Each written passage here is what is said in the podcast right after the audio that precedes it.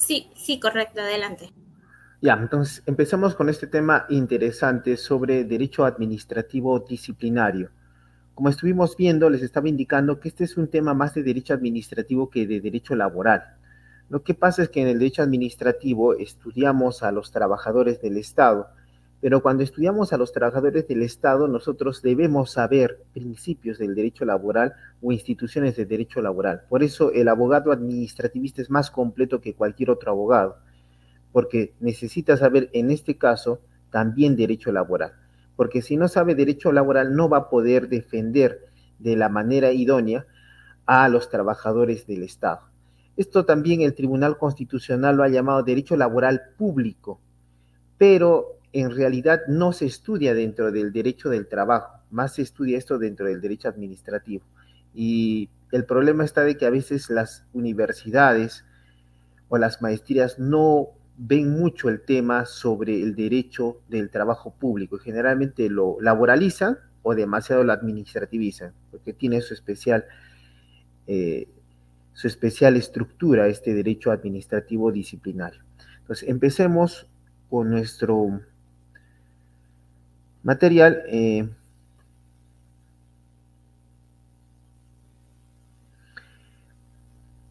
cuando en el Perú hablamos de derecho administrativo disciplinario, lo que se nos debe venir a la cabeza es procedimiento administrativo disciplinario. Entonces es un procedimiento administrativo disciplinario. Esto nos lleva a establecer nociones básicas, como indicarles qué es un procedimiento administrativo. Bueno, conforme a la ley 27444, que es la ley del procedimiento administrativo general en el Perú, el procedimiento administrativo es el conjunto de actos y diligencias tendientes a la emisión de un acto administrativo. Ejemplificando, un adulto mayor presenta su solicitud pidiendo que se le exonere del pago del impuesto predial, autovalúo. Esa solicitud es un acto que da lugar a otros actos. Lo ingresa por mesa de partes, mesa de partes lo pasa al órgano competente, administración tributaria, administración tributaria con un proveído lo pasa al asesor legal, el asesor legal eh, emite un informe técnico, regresa a, a administración tributaria, realizan una inspección y emiten una resolución que declara fundado el pedido del adulto mayor y se le exonera del pago de, de este impuesto predial. Entonces, como tú puedes ver, en ese caso existen actos, tu escrito presentado, el proveído, el informe legal y diligencias, la inspección que se hizo al domicilio del solicitante, tendientes a la emisión de un acto administrativo, la resolución que declara procedente el pedido realizado. Entonces, por eso el procedimiento administrativo es conjunto de actos y diligencias tendientes a la emisión de un acto administrativo. Entonces, el procedimiento administrativo solamente se lleva a cabo en entidades públicas o en aquellas personas jurídicas de derecho privado, pero que por delegación o concesión realizan función administrativa. Ejemplo, una universidad privada. Realiza también función administrativa porque está a cargo de un servicio público de educación superior. ¿ya? Pero, por ejemplo, no habrá procedimiento administrativo cuando usted está ante una asociación o en un centro de conciliación. Esos no son procedimientos administrativos porque la asociación y el centro de conciliación son entes netamente privados que no están realizando ninguna función pública. Entonces, el procedimiento administrativo solamente se realiza ante las entidades públicas. Ahora, dentro de ese procedimiento administrativo sancionador que está previsto en el tubo de la ley 27444, vas a encontrar regulado dos procedimientos especiales. El primer procedimiento especial es el procedimiento administrativo trilateral y el segundo procedimiento administrativo especial es el procedimiento administrativo sancionador. ¿Ya? Para un poco ponerte en autos, el procedimiento administrativo trilateral es aquel procedimiento en el cual la administración pública, la autoridad administrativa, resuelve un conflicto de intereses entre administrados. Ejemplo, Indecopi. Un usuario denuncia administrativamente al proveedor y se va a Indecopi. Como ves está usuario, proveedor, Indecopi. Vemos un triángulo, tres lados. Por eso hablamos de trilateral. Por otro lado está el procedimiento administrativo sancionador. Cuando vemos el procedimiento administrativo sancionador, se refiere a todos los procedimientos sancionadores que se realizan en todas las entidades a nivel nacional, no importando las municipalidades, los 25 gobiernos regionales o todas las entidades del Poder Ejecutivo. Todos sus procedimientos administrativos sancionadores siempre van a responder al procedimiento administrativo sancionador previsto en el tubo de la ley 27444. Tan es así que si algún procedimiento administrativo sancionador contraviene o desfavorece al administrado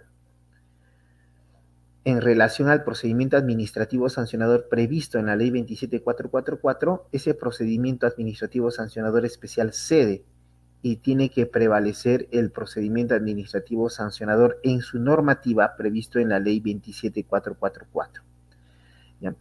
Este principio administrativo sancionador es el género de los procedimientos administrativos sancionadores y uno de ellos es el procedimiento administrativo disciplinario. ¿ya? El procedimiento administrativo disciplinario es una especie del procedimiento administrativo sancionador. ¿Y por qué decimos que es una especie del procedimiento administrativo sancionador? Porque este procedimiento administrativo sancionador eh, tiene principios de la potestad sancionadora. Y cuando revisas el procedimiento administrativo disciplinario, te remite a esos principios del procedimiento administrativo sancionador. Uno puede decir, no, eso de los principios es un tanto aburrido. No es tan así. A veces en procedimientos administrativos disciplinarios, más lo que vamos a ver es violación de principios. Pero no es una defensa antitécnica, tiene que ser una defensa netamente técnica. A medida que avancemos vamos a ver estos principios porque son de vital importancia para que ustedes conozcan. No es solamente palabra muerta o poesía, más bien son cosas útiles, son herramientas para poder defendernos en un procedimiento administrativo disciplinario. Entonces, estamos quedando que el procedimiento administrativo disciplinario es una especie del procedimiento administrativo sancionador. En tanto a esto, podemos definir el procedimiento administrativo disciplinario como el conjunto de actos y diligencias tendientes a emitir una decisión final de absolución o de sanción a un servidor público. Esto nos lleva a que solamente los servidores públicos pueden ser instados en un procedimiento administrativo disciplinario. Si no eres servidor público, no se te podría iniciar un procedimiento administrativo disciplinario. Y cuando hablamos de que ser servidor público, nos referimos a que por informes del servir, el procedimiento administrativo disciplinario del que vamos a hablar se aplica a los trabajadores de los distintos regímenes laborales generales a cargo del Estado. Esto nos lleva a decir, ¿y cuáles son, doctor, estos regímenes laborales a cargo del Estado? Bueno, Primero vas a encontrar el régimen laboral público del decreto legislativo 276, a los nombrados, contratados permanentes, los de la ley 24041, repuestos por sentencia. Estos, que son del régimen laboral público del decreto legislativo 276, si cometen una falta disciplinaria, se les debe tramitar esta falta a través del procedimiento administrativo disciplinario, que por siglas conocemos como PAT. Ese es un punto. Dos, otro régimen laboral a cargo del Estado es el régimen laboral privado bajo el decreto legislativo 728. Entonces, encontramos servidores públicos que son del régimen laboral público 728. En la SUNAR, en el Salud, vas a encontrar 728. Si estos cometen una falta, no es que se les aplica el procedimiento previsto en el 728, sino que por disposición del servir también se les aplica el procedimiento administrativo disciplinario PAT. Tercer régimen laboral. tenemos a los trabajadores bajo contratación administrativa de servicios, a los trabajadores CAS, bajo el decreto legislativo 1057. Estos trabajadores CAS, bajo el decreto legislativo 1057, si cometen una falta, también se les inicia un procedimiento administrativo disciplinario PAT. Actualmente no está vigente en todas las entidades públicas, solamente en aquellas a las cuales el servir le ha emitido una resolución de implementación, pero también ya está vigente en algunas entidades contadas el régimen laboral del servicio civil a cargo de la ley 30.057. Por ejemplo, la ONP y el mismo servir ya están bajo este régimen laboral. Si los trabajadores bajo ese régimen laboral de la 30.057 cometen una falta, con mayor razón se les aplicará el procedimiento administrativo disciplinario. Tal vez alguien me pregunte, doctor, yo soy locador de servicios o RH o órdenes de servicio. ¿Me pueden aplicar el procedimiento administrativo disciplinario conforme informes del servir a un locador de servicios, que también lo conocemos como SNP, RH, recibidos por honorarios, órdenes de servicio, no se les aplica. ¿Por qué? Porque ellos, conforme a documentos, son locadores, son prestadores de servicio bajo el régimen civil, que no es un régimen laboral. Ese caso, dice el servir que tendrá uno que verificar el contrato e iniciar las acciones de, eh, respectivas teniendo en cuenta las cláusulas previstas en ese contrato, si es que este trabajador, bueno, este, este prestador de servicios comete una irregularidad. Entonces, en ese caso, no se le inicia al locador de servicios RH, eh, SNP, órdenes de servicio, el procedimiento administrativo disciplinario. Solamente es para los trabajadores 276, 728, CAS y de la ley 30.057. Y esto nos lleva a establecer, y doctor, ya, perfecto, pero dígame qué normas, qué normas debo conocer para comprender este procedimiento administrativo disciplinario. Eh, no son muchas las normas, más son los informes del servir, pero siempre los informes del servir deben responder a lo que dice la norma prevista que regula el procedimiento administrativo disciplinario. Entonces tenemos, en principio, que la ley 30.057, que es la ley del servicio civil, está vigente para todas las entidades públicas en lo referente al régimen disciplinario. Entonces vas a ver toda la ley 30.057, todo lo que ves todavía está para implementar, pero solamente el capítulo referente a régimen disciplinario está vigente en todo el país. ¿Ya? Entonces, eso es la ley 30.057, el primer punto donde empezamos a conocer el procedimiento administrativo disciplinario. Después de eso, después de eso, tenemos que recurrir al reglamento de la ley 30.057. ¿Y cuál es este reglamento? Es el Decreto Supremo 040-2014-PCM, que también está vigente en lo referido al régimen disciplinario. Primero lees la ley y después pasas a revisar el reglamento.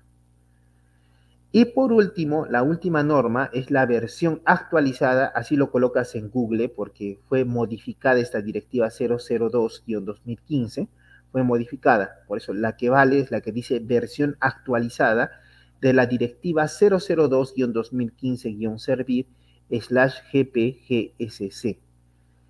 Esta directiva es la que regula también el procedimiento administrativo disciplinario. Es decir, que el orden para estudiar este procedimiento administrativo disciplinario es Ley del Servicio Civil 30.057, Reglamento de la Ley del Servicio Civil, Decreto Supremo 040-2014-PCM, y la versión actualizada de la Directiva 002-2015-Servir. Ahora, es importante establecerles desde cuándo está vigente este régimen disciplinario el PAT, desde cuándo está vigente. Bueno, las disposiciones de régimen disciplinario y procedimiento sancionador de la Ley 30.057, así como su reglamento en materia disciplinaria, nos referimos, se encuentran vigentes desde el 14 de septiembre del 2014. 14 de septiembre del 2014. Desde allí hasta hoy está vigente este procedimiento administrativo disciplinario. Por eso desde el 2014 hasta la fecha hay una bastante informes del servir que se pronuncian sobre estos hechos. Pero siempre hay que verlos con cuidado. Cuando uno es, si usted es jefe de recursos humanos, bueno, usted hace lo que dice el informe del servir, porque si no lo hace, incurre en responsabilidad por negligencia en el desempeño de sus funciones. Si usted es el trabajador afectado, eh, vemos con mucho cuidado los informes del servir, porque podrían, no digo que todos, podrían, por eso hay que analizar caso por caso, contravenir la ley 30.057, podrían contravenir el reglamento, podrían contravenir hasta la directiva. Y ahí tenemos que estar atentos porque un informe del servir no puede prevalecer sobre estas tres normas, porque estas normas sí prevalecen sobre los informes del servir. Entonces siempre hay que verlo con mucho cuidado los informes del servir. Entonces, continuemos. Una situación importantísima que debes conocer cuando ves el procedimiento administrativo disciplinario son los principios de la potestad sancionadora. Si no conoces los principios, un poco vas a estar ahí, eh, vas a pensar que lo que dice la autoridad administrativa es cierto y nuestro cliente, el servidor público, ha cometido la falta. No, hay que verlo con mucho cuidado porque no necesariamente este, ha cometido la falta. Puede parecer un hecho moralmente inaceptable, pero tal vez jurídicamente no lo es y tenemos que resguardar que esto sea así. Entonces, veamos. Primer principio, principio de legalidad. ¿Qué nos dice? Solo por norma con rango de ley cabe atribuir a las entidades la potestad sancionadora y la consiguiente previsión de las consecuencias administrativas que a título de sanción son posibles de aplicar a un administrado las que en ningún caso habilitarán disponer de la privación de libertad. Entonces, este es un poco distinto al principio de legalidad en general. Por el principio de legalidad en general, la autoridad administrativa debe respetar la constitución, la ley y el derecho. Pero en este caso nos dice algo, dice que solamente por norma con rango de ley se puede establecer o atribuir a una entidad la potestad sancionadora. Y también la posibilidad de prever consecuencias administrativas a título de sanción. ¿A qué se refiere? Esto es importante. ¿Qué pasaría si uno está tranquilo eh, prestando su servicio y de repente le aperturan un proceso administrativo disciplinario? Entonces, verificamos el acto de apertura y te dice que te van a imponer una sanción de suspensión. Y quien te está aperturando el proceso administrativo disciplinario es el jefe de recursos humanos. Uno se preocupa, ¿no? Jefe de recursos humanos está estableciendo. Entonces, tal vez tú te emocionas por presentar tus descargos, pero allí hay un problema. ¿Cuál es el problema? Mira, por el principio de legalidad, solo por una norma con rango de ley cabe atribuir a las entidades potestad sancionadora. Ya, perfecto. En la ley 30.057, su reglamento y la directiva, nos dice que cuando te van a imponer una sanción de suspensión, escucha, de suspensión, quien instruye el procedimiento, es decir, quien te debe notificar con la apertura del PAT, es tu jefe inmediato. Por lo tanto, en ese acto donde ha firmado el jefe de recursos humanos que no es tu jefe inmediato, ya se incurrió en una causal de nulidad y allí podemos alegar la afectación al principio de legalidad. De la misma manera, es cuestionable también algunas otras situaciones. Por ejemplo, tú eres un ex servidor, hace años has prestado servicios y de repente te abren un proceso administrativo disciplinario y te dice que la posible sanción a imponerte es la sanción de inhabilitación. Pues, tú te preocupas, ah, me van a inhabilitar, hasta cinco años es la inhabilitación. Entonces te dispones a descargar, pero también en ese momento, tranquilo, espérate. ¿Por qué? Dice que la sanción que te van a imponer es la inhabilitación, pero según la ley del procedimiento administrativo disciplinario, la 30.057, su reglamento y la directiva, la sanción de inhabilitación es accesoria a la sanción de destitución. Es decir, que no te pueden decir que te van a imponer inhabilitación sin antes decirte que te van a destituir. Ese acto de apertura es nulo. Y eso nos sustentamos en el principio de legalidad. ¿Ves la, importancia de la aplicación práctica de este principio? Es bonito hablar, ¿no? Todos deben cumplir la ley, pero más interesante es verlo en un caso concreto, cómo podría ser utilizado. Eso le llamo yo tecnocracia. Y eso es lo que se trata de buscar eh, respecto de mi persona en el derecho disciplinario, ser más técnico. debido procedimiento. Mira, no se pueden imponer sanciones sin que se haya tramitado el procedimiento respectivo, respetando las garantías del debido procedimiento. Entonces, ¿qué pasa? Nuevamente eh, emiten el acto de apertura de PAT y de repente te dicen, oye, ve, oye Jaime, ven, ven un ratito aquí, acá hay un documento que te tengo que notificar, acá fírmame al ladito nomás. Entonces uno lo firma, pues, ¿no? Jaime Salas, este, recibido el día 2 de agosto del 2023 a horas 4 pm. Y listo. Ya, entonces ya, ya han abierto, no sé, un proceso, ¿qué será? Y uno se lo lleva y se empieza a preocupar, ¿no? Y empieza a ver que le han apertado un proceso administrativo disciplinario. Pero ¿a qué viene esto? En ese caso, como has visto que él lo ha hecho, se ha afectado el derecho al debido proceso. Una de las garantías del derecho al debido proceso es ser válidamente notificado. Y el acto que apertura procedimiento administrativo disciplinario debe ser válidamente notificado en el domicilio del servidor y debe contener el acta de notificación que debe establecerle todos los derechos que tiene respecto del procedimiento administrativo disciplinario que se le está iniciando. En ese caso, pese a que ha firmado como recibido, no se produce una convalidación. Lo que han hecho es inducir a error al servidor público. Y este servidor público podría alegar en sus descargos que se declare la existencia de una notificación defectuosa del acto de apertura de PAT y que se vuelva a iniciar el PAT. Uno puede decir, no, pero doctor, ¿de qué sirve que se, o sea, voy a hacer para que nuevamente lo inicie? A veces eso puede ser sustancial. ¿A qué me refiero? Imagínate que estabas a 15 días de que prescriba la falta disciplinaria. Si logro que declare la notificación defectuosa, van a volver a notificar el acto de apertura. Y tal vez cuando notifiquen el acto de apertura, ya existe prescripción y será un elemento más para poder hacer nuestros descargos. Otro principio es el de razonabilidad. Dice, las autoridades deben prever que la comisión de la conducta sancionable no resulte más ventajosa para el infractor que cualquier que cumplir las normas infringidas o asumir la sanción. Eh, en principio, podemos ejemplificar este principio de la siguiente manera.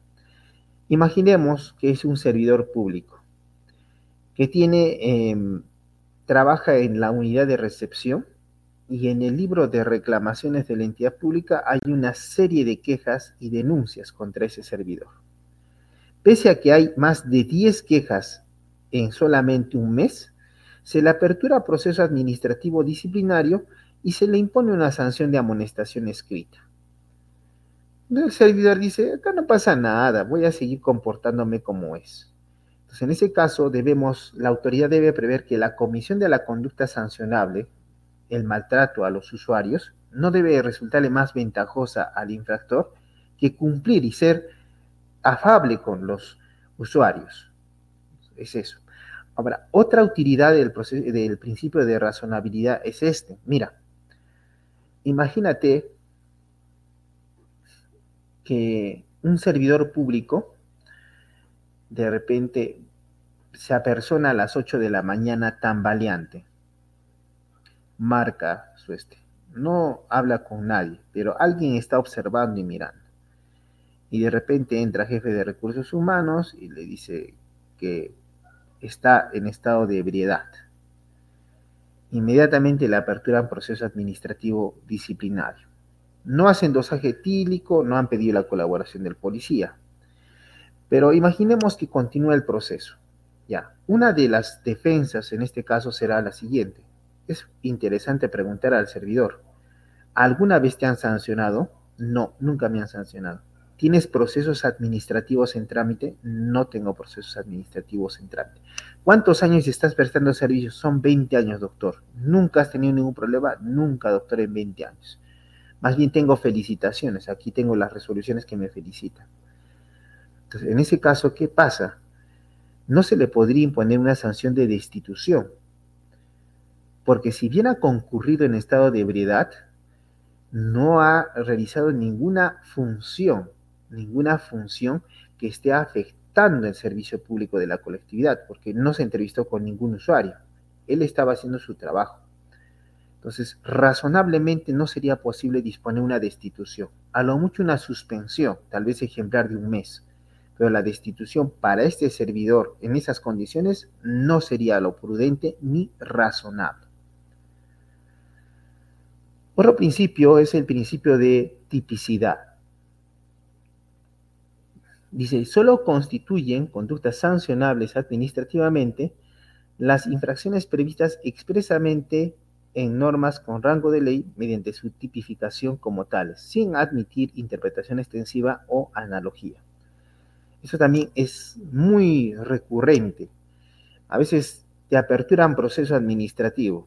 Dice, por cuanto no cumplió con emitir los informes que se le estuvo solicitando entonces, em, lejos de tipificar en alguna infracción, te dicen que te abren proceso administrativo disciplinario por contravenir el reglamento interno de trabajo que establece que debes, que establece tus funciones como digitadora de emitir informes.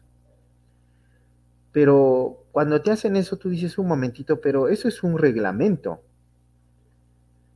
Eso es un reglamento no me puedes imputar una supuesta infracción que está supuestamente descrita en un, reglamento. Tú me tienes que imputar una infracción que está descrita en una norma con rango de ley. Porque si no es así, estás afectando el principio de tipicidad. Y a esto se suma lo siguiente. Puede decir, no, pero acá cuando dice informes, ¿pero a qué se refiere con informes? Orales, escritos, porque si es orales, hasta por el WhatsApp yo informaba lo que estaba haciendo. No, no, no, es escrito. Un momentito. Te olvidas de que por el principio de tipicidad no es posible realizar interpretación extensiva o analogía. No es posible hacer eso. Entonces, si es que ves estas situaciones, se está afectando el principio de tipicidad. Otra forma en que se afecta el principio de tipicidad es cuando, digamos, tú agarras y, y ves pues la norma y efectivamente está la infracción descrita. Entonces, por ejemplo, dice inasistir injustificadamente al centro de trabajo. Falta disciplinaria. Eso dices, bueno, sí, ¿no? Pero el hecho es de que tú le presentaste a tu jefe inmediato una justificación de por qué ibas a salir y por qué no ibas a venir al trabajo. Entonces, allí notificaría, porque dice inasistencia injustificada al centro de trabajo. Si yo presenté los documentos, es una inasistencia justificada al centro de trabajo. Inasistencia justificada al centro de trabajo. Y si esto es así, no hay tipicidad. Y si no hay tipicidad, no puede imponérsenos una sanción disciplinaria. Otro principio es el de irretroactividad. Dice, son aplicables las disposiciones sancionadoras vigentes en el momento de incurrir el administrado en la conducta sancionar, salvo que las posteriores le sean más favorables. Esto, ¿cómo es que se está viendo? Mira, primero vamos a empezar con un ejemplo para que lo entiendas y otro ejemplo vamos a hacer un ejemplo real, que sí me ha pasado.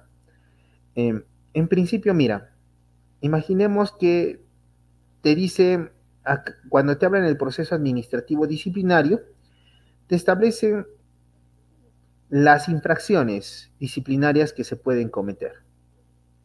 Y te aperturan un proceso por una infracción A. Estás llevando el proceso y se produce la derogación de la norma. Y en la nueva norma, esa conducta ya no está considerada como falta. en ese caso, ¿qué pasa? podemos usar la retroactividad benigna por ser más favorable al servidor público. Entonces, la autoridad está obligada a archivar por cuanto con posterioridad se ha emitido una norma que ya no establece que esa conducta constituye una falta disciplinaria. Esto se extiende más allá. Eh, en los plazos de prescripción. Imaginemos que ahora nos dice el plazo de prescripción es de cuatro años y te han iniciado un proceso administrativo disciplinario, has presentado tu excepción de prescripción, de hecho no faltaba un año más.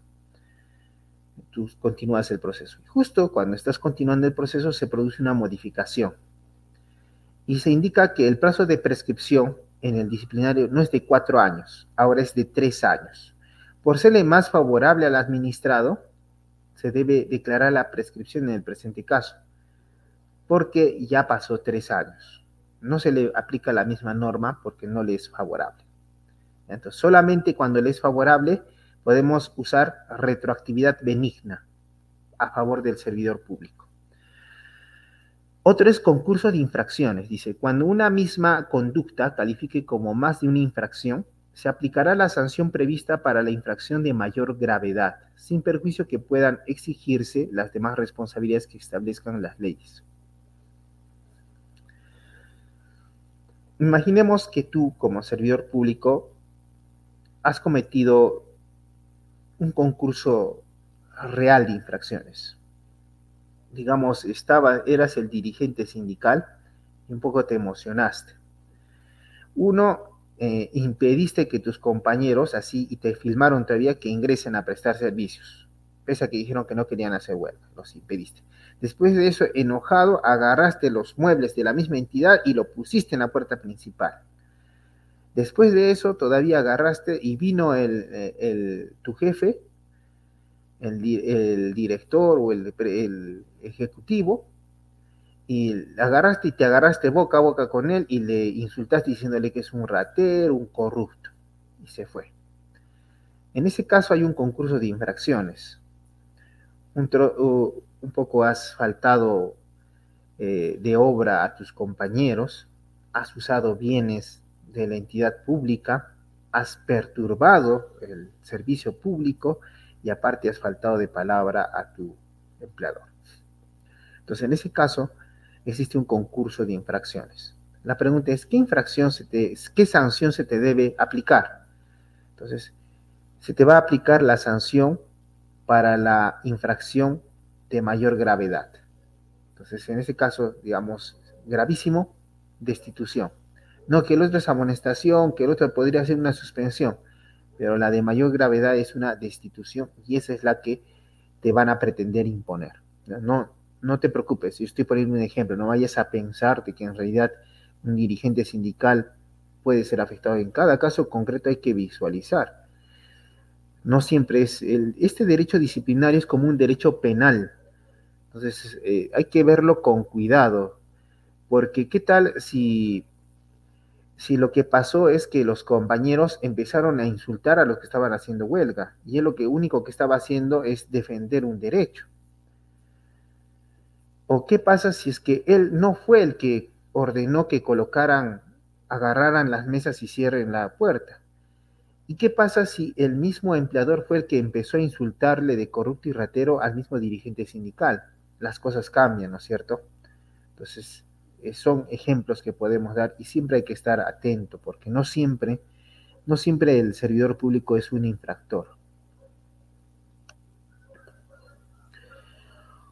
Otro principio es el principio de continuación de infracciones. Dice, para determinar la procedencia de la imposición de sanciones por infracciones en las que el administrado incurre en forma continua, se requiere que hayan transcurrido por lo menos 30 días hábiles desde la fecha de la imposición de la última sanción y que se acredite haber solicitado al administrado que demuestre haber cesado la infracción dentro de dicho plazo.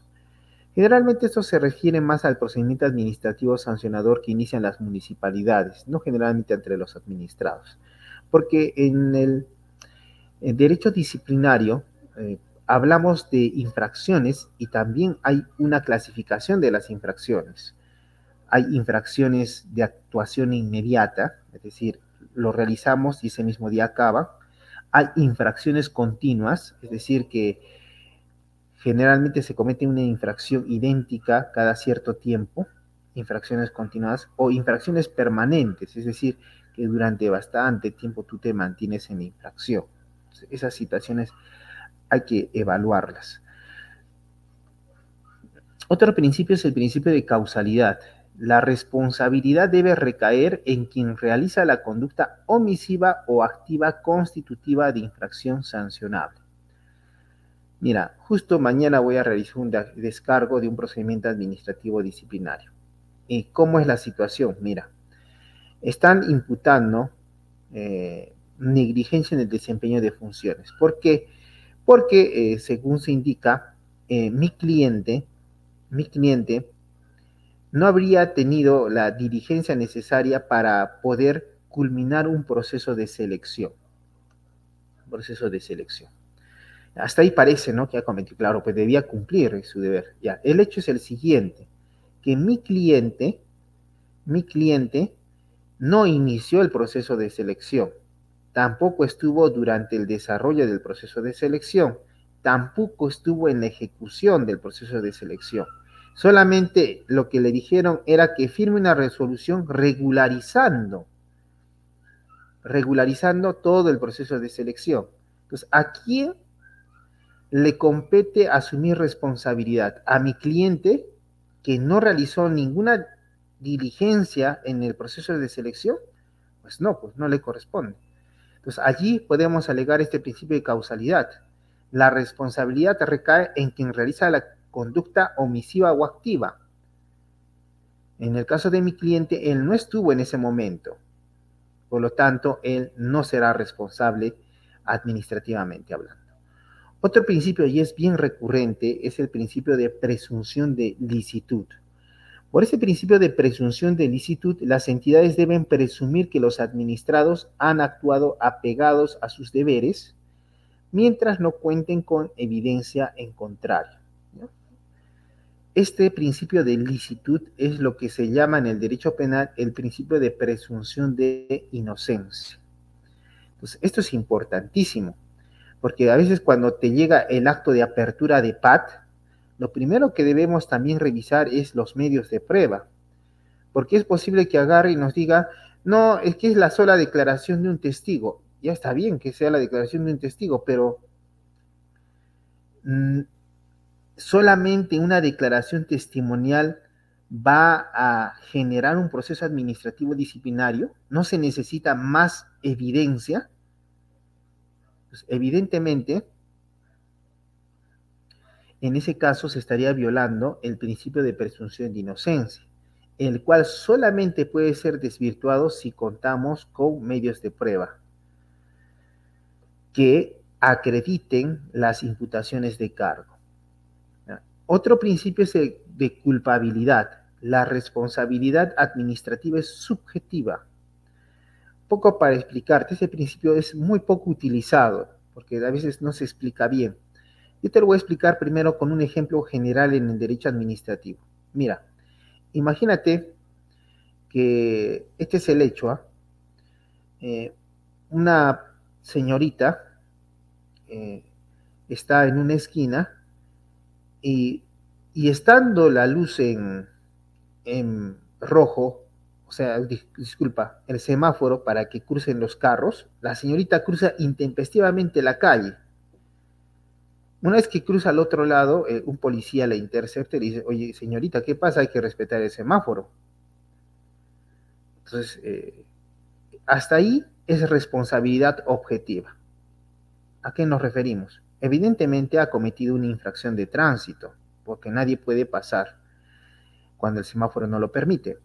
Entonces, ha pasado y ha cometido la infracción. Eso le llama responsabilidad objetiva. Pero aquí te dice que la responsabilidad administrativa es subjetiva, no es objetiva. Por lo tanto, hasta ahí no quedó la cosa. Es importante interrogar a la administrada, ¿qué pasó? Y la administrada agarra y le dice al policía, en lo que pasa, señor policía, que yo no iba a cruzar. Lo que sucede es que eh, me iban a robar. Y antes que me roben, tuve que cruzar inmediatamente la calle. Entonces, allí la responsabilidad administrativa es subjetiva y por lo tanto no se puede imponer una sanción. Yendo ya al ámbito disciplinario, otro caso que también he llevado, mira, ven, mira, es interesante este caso. Eh, sucede que es una médico y esta es la única de turno en emergencia. No hay más médicos. Aparte le han dado este, funciones adicionales en otra área. tiene dos funciones adicionales. Tiene que estar en emergencia. De repente se apersona un usuario eh, con un indicando que esté intoxicado. La doctora lo mira, lo mira estable y dice, un momentito, por favor, tengo que ir. Se sale y, regresa después de media hora. Otra vez este, está mirando, un momentito, espéreme. Se sale y regresa. Una hora está esperando el usuario. Hasta ahí, si aplicamos la responsabilidad administrativa objetiva, ha cometido pues falta la médico. ¿Qué es eso de hacer esperar tanto tiempo al usuario? Pero en ese caso, ¿qué es lo que ya viene a mí la médico y me dice, mire doctor, el señor se ha quejado. Y yo considero que sí puede ser, ¿no? La queja. Pero debe tenerse en cuenta lo siguiente. Yo era el único médico de emergencia y todavía con funciones adicionales en otra área en ese momento. A esa hora y en ese momento. Y adicionalmente a eso, en ese mismo momento estaba un paciente, acá tengo el documento que lo acredita, un paciente con coma diabético que necesitaba urgente mi atención para estabilizarlo. Adicionalmente, también había una, una persona con una hemorragia que también tenía que atenderlo. Verificando que el señor estaba estable, un poco yo me demoré, pero cuando regresé ya no estaba el señor. Pues en ese caso, la responsabilidad administrativa es subjetiva y ese médico no habría cometido ninguna eh, infracción disciplinaria. Y por último, uno de los principios que el Tribunal Constitucional lo ha vaciado de contenido. Nos referimos al non bis in idem.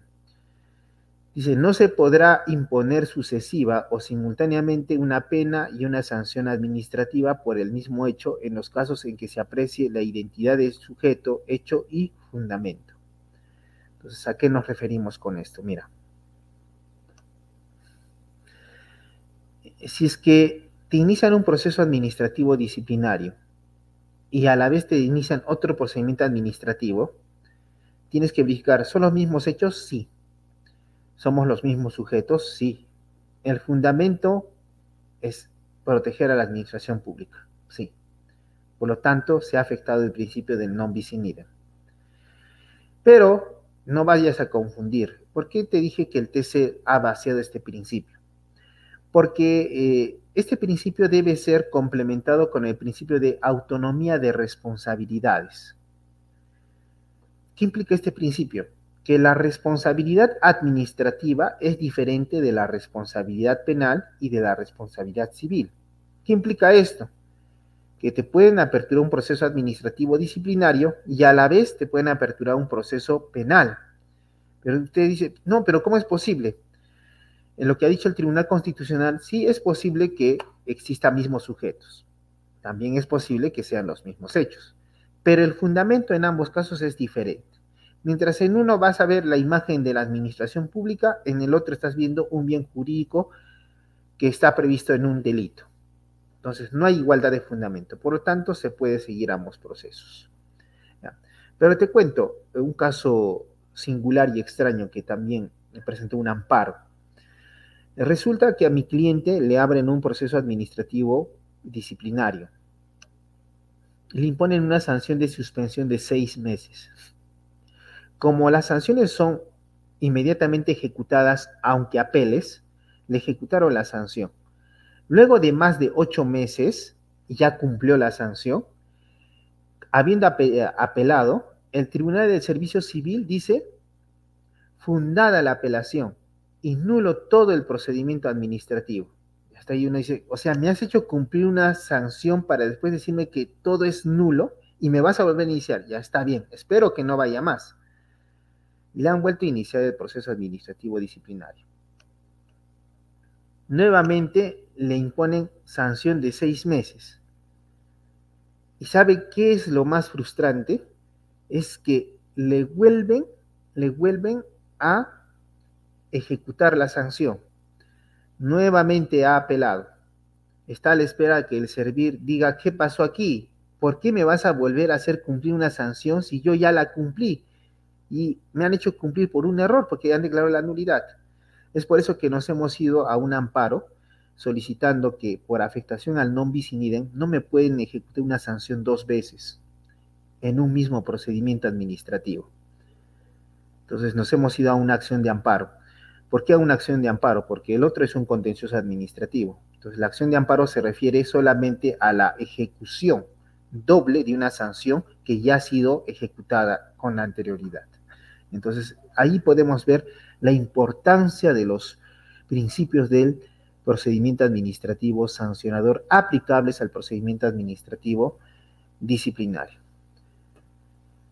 Ahora veamos ya, como ya has comprendido estos principios fundamentales y su importancia en la aplicación de casos prácticos, eh, es importante que tengas en cuenta las etapas del procedimiento administrativo disciplinario.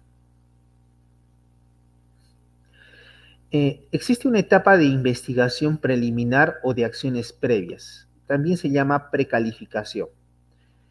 Eh, esto implica que antes de que se inicie el procedimiento administrativo disciplinario, se puede realizar una investigación preliminar. Esto es a cargo del el secretario técnico de procedimientos administrativos.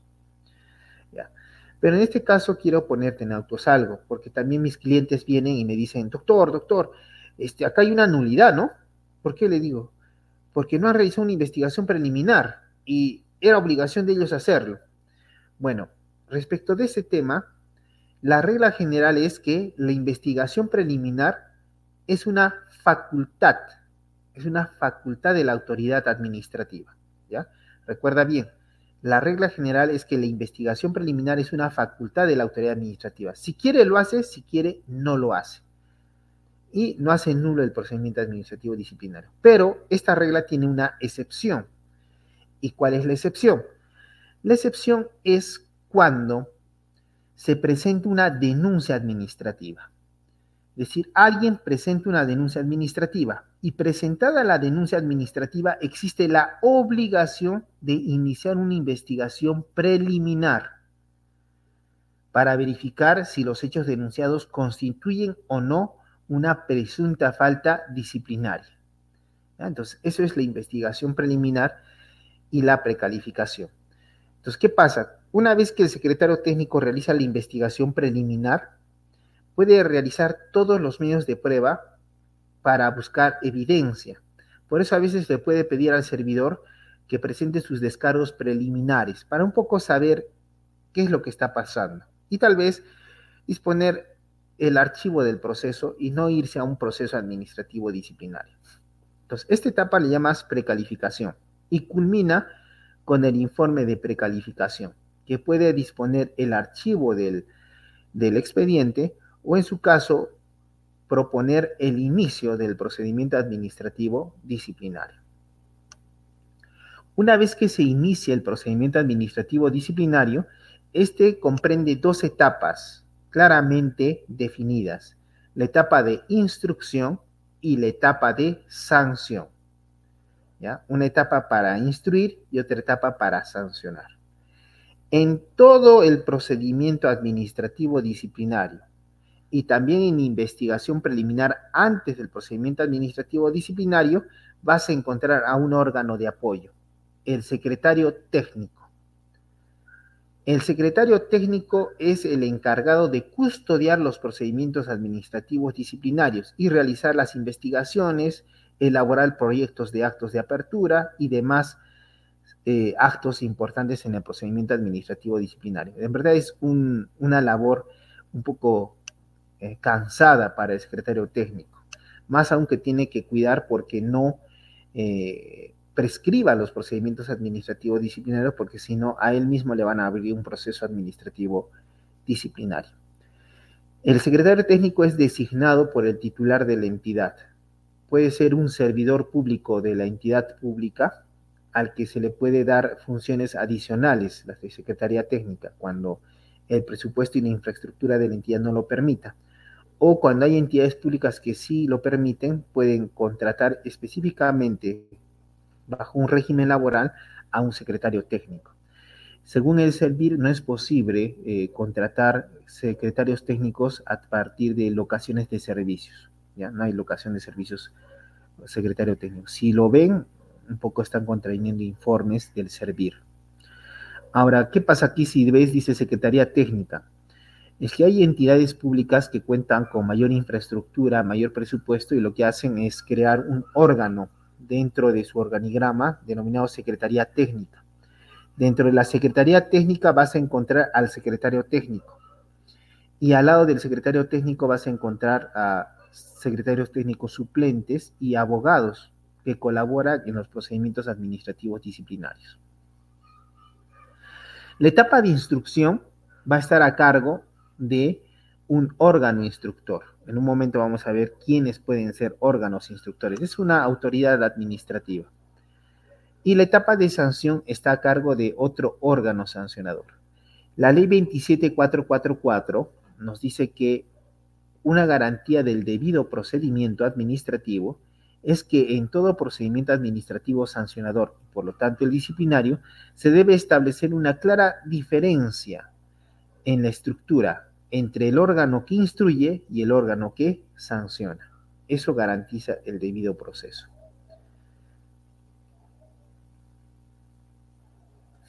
Y aquí vemos las autoridades administrativas del procedimiento administrativo disciplinario. Mira, es importantísimo esto que estás viendo en tu pantalla. Eh, para establecer quién es el órgano competente en tu proceso, recuerda que hay órgano de instrucción y órgano de sanción, es importante eh, establecer qué sanción te quieren imponer. ¿Y cómo yo sé qué sanción me quieren imponer? Justo en el acto de apertura de PAT. Puede ser una carta, puede ser un oficio, puede ser una resolución, que al final dice, se apertura proceso administrativo disciplinario. Antes de esto, vas a encontrar un rubro posible sanción. En eso que dice posible sanción puede decir amonestación escrita, suspensión o destitución. Esa posible sanción es la que determina quiénes serán los órganos instructores u órganos sancionadores en un procedimiento administrativo disciplinario. Ya, ahora, si te has dado cuenta, tú tal vez me dices, y doctor, eh, ahí dice amonestación escrita y la amonestación verbal eh, lo que ha indicado el servir es que la administración, la amonestación verbal no requiere de previo proceso administrativo disciplinario. Tampoco se coloca en legajo de personal y solamente termina con una llamada de atención reservada por parte del jefe inmediato, sin mayor prueba. Eso también implica varios problemas interesantes con el non bis in idem. Pero los que sí, las sanciones respecto de las cuales sí se debe eh, realizar proceso administrativo disciplinario es la amonestación escrita, la suspensión y la destitución. La destitución conlleva accesoriamente la inhabilitación por cinco años. ¿ya? Entonces, por eso solamente vemos destitución. Lo accesorio es la inhabilitación. Entonces, veamos. Cuando te dice en el acto de apertura de PAT, te vamos a sancionar con amonestación escrita, entonces el órgano que va a instruir tu proceso es tu jefe inmediato. el jefe inmediato. ¿Cómo determinamos quién es el jefe inmediato? Para eso está el manual de organización y funciones. Entonces, en el manual de organización de funciones, documento de gestión, ahí podemos establecer de quién dependo exactamente. Y en base a eso se puede determinar quién es el jefe inmediato. Ahora, una vez que el jefe inmediato realiza la etapa de instrucción, el jefe inmediato va a remitir un informe final de instrucción al órgano sancionador. ¿Quién es el órgano sancionador en la amonestación escrita? Oh, sorpresa, también es el jefe inmediato. Entonces, el jefe inmediato en la amonestación escrita es instructor y sancionador a la vez. Ahora, mira bien. Imaginemos que tu jefe inmediato no tiene capacidad resolutiva, o sea, no emite resoluciones. Entonces, ¿cómo vamos a hacer para emitir una resolución? Es por eso que se habla de la oficialización de la sanción. Entonces, el informe final de instrucción que emite el jefe inmediato, opinando porque se imponga la sanción, es remitido al jefe de recursos humanos para que éste oficialice la sanción de amonestación escrita. No cambia nada de lo que ha dicho el jefe inmediato. Lo único que hace es darle la forma de una resolución, notificar al administrado y a su vez colocarlo en el legajo de personal. Si tú no estás de acuerdo con tu amonestación escrita, interpones recurso administrativo de apelación. El recurso administrativo de apelación lo resuelve en segunda instancia el jefe de recursos humanos. En la primera ocasión, como oficializador, no hace ningún comentario sobre la resolución, solamente la hace contener en una resolución. Si se interpone el recurso de apelación, en ese caso, él sí va a intervenir como un órgano de decisión en segunda instancia administrativa. En la sanción de suspensión, el órgano de instrucción también es el jefe inmediato del presunto infractor. Pero cuando éste termina su etapa de instruir, lo remite al órgano sancionador, que en el caso de la suspensión, el órgano que sanciona es el jefe de recursos humanos, que como tiene capacidad resolutiva, también oficializa la sanción de suspensión. Si no estás de acuerdo con la sanción de suspensión e interpones recurso de apelación, en segunda instancia quien resuelve tu suspensión es el Tribunal del Servicio Civil.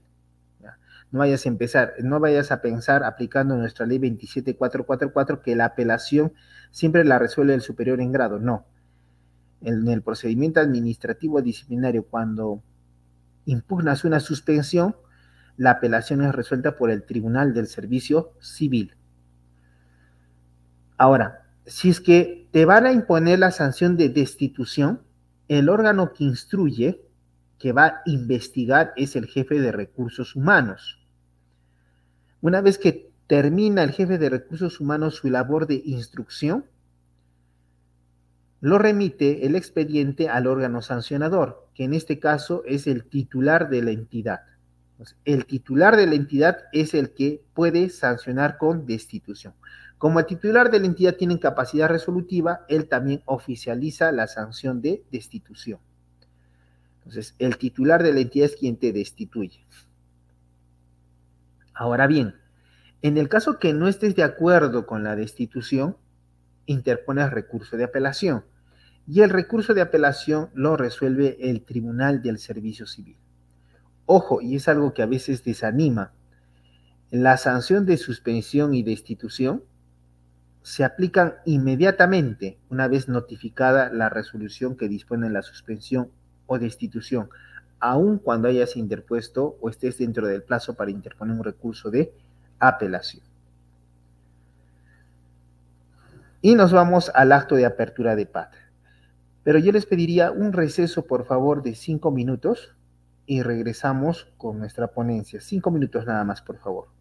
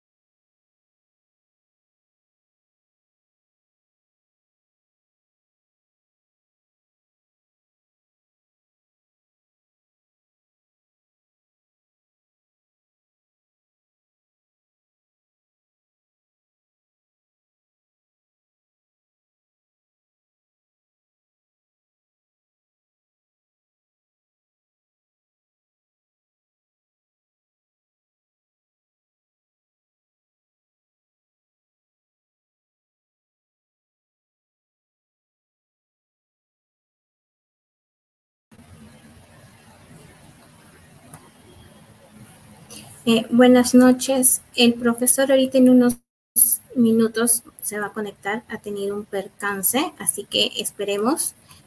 Eh, también para indicarles que los que deseen solicitar eh, la certificación de este curso pueden encontrar un enlace fijado en los comentarios, tanto si lo estás viendo desde Facebook o desde YouTube. Simplemente le das clic a ese enlace y los va a dirigir a nuestro canal de atención, donde un asesor le va a brindar mayor detalle con la certificación. ¿De acuerdo? Eh, esta, esta certificación incluye también esta clase grabada y material adicional. También para, eh, para nosotros poder validar su asistencia para los que recién se están conectando, es importante que indiquen en los comentarios la palabra presente junto con sus datos y también pueden ir dejando eh, sus dudas, preguntas o consultas en los comentarios. Y 15, antes que, 15 eh, minutos antes que finalice la transmisión eh, lo estaremos respondiendo, ¿de acuerdo? Así que solo esperemos unos minutos al docente que ya se va a conectar, ¿de acuerdo? Muchas gracias, así que esperemos un momento.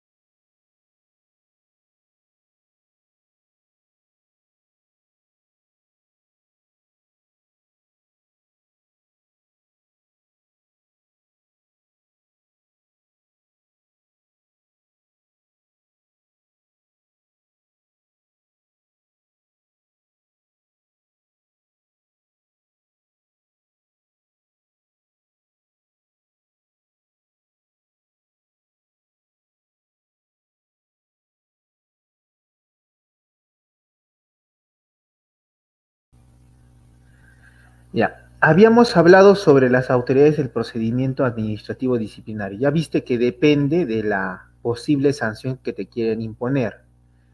Generalmente va a ser jefes inmediatos, jefe de recursos humanos, y en la destitución el titular de la entidad es quien te va a imponer tu sanción de destitución.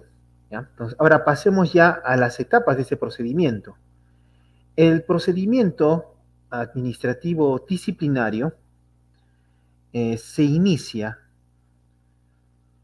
se inicia a partir de el acto de apertura de PAT. ¿Por qué digo que, eh, por qué decimos acto de apertura de PAT y no resolución de apertura de PAT?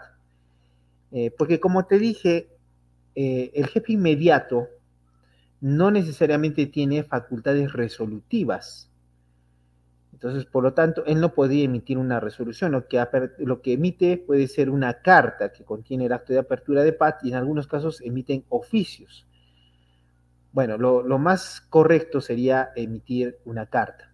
Entonces, el acto de apertura de PAT puede estar contenido en una resolución, en una carta o en un oficio. En cualquiera de estos tres documentos puede estar contenido el acto de apertura de PAT. Una característica es que el acto de apertura de PAT eh, es un acto administrativo inimpugnable administrativamente hablando, o sea, no se puede impugnar. ¿A qué me refiero con no puedes impugnarlo? Es que no puedes tú presentar un recurso de apelación contra el acto de apertura de PAT, no puedes hacer eso.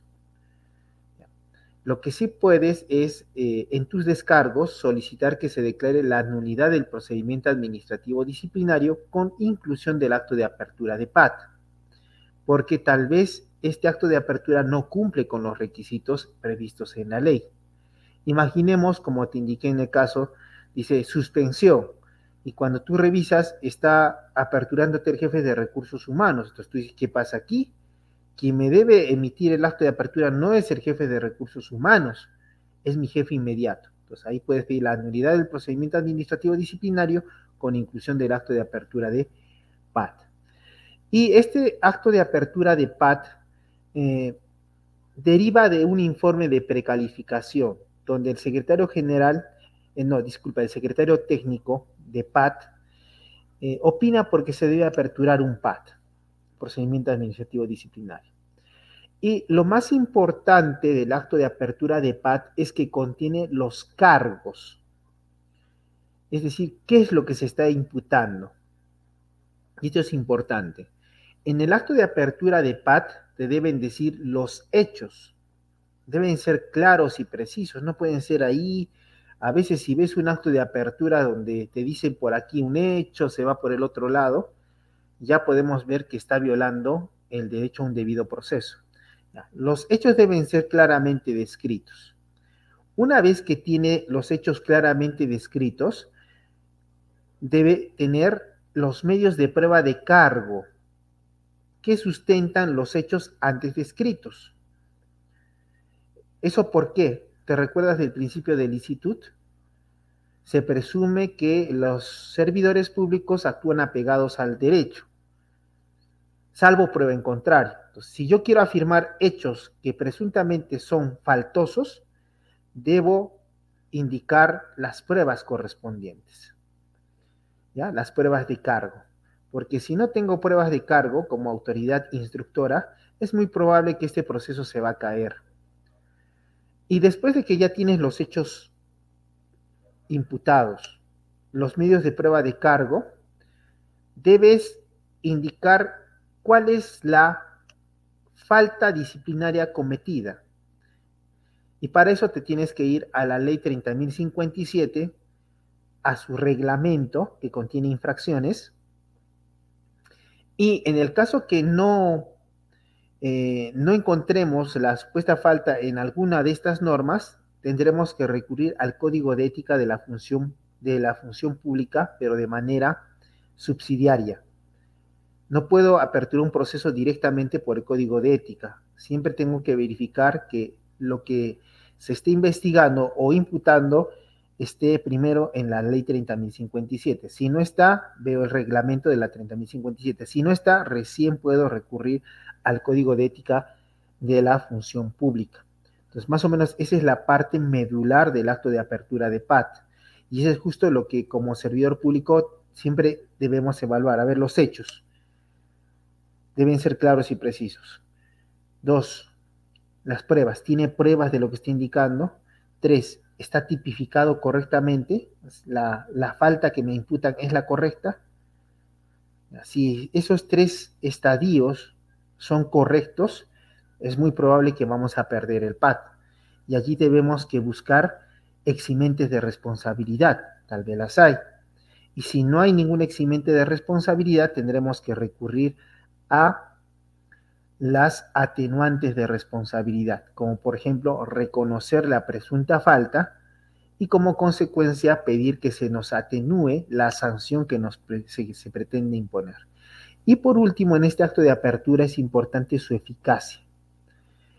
Cuando un acto de apertura es eficaz?